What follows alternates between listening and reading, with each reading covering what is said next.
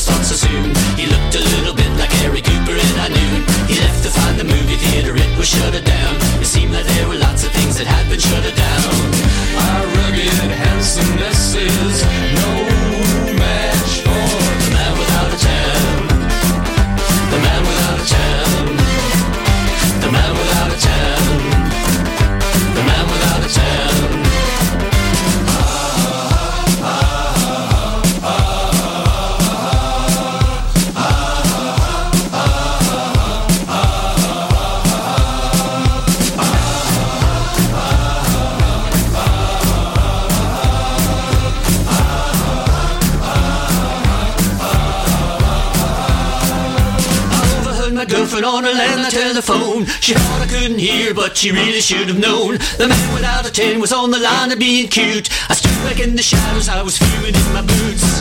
Our rugged handsomeness is no match for the man without a tan. The man without a tan. Twenty years passing out, the man without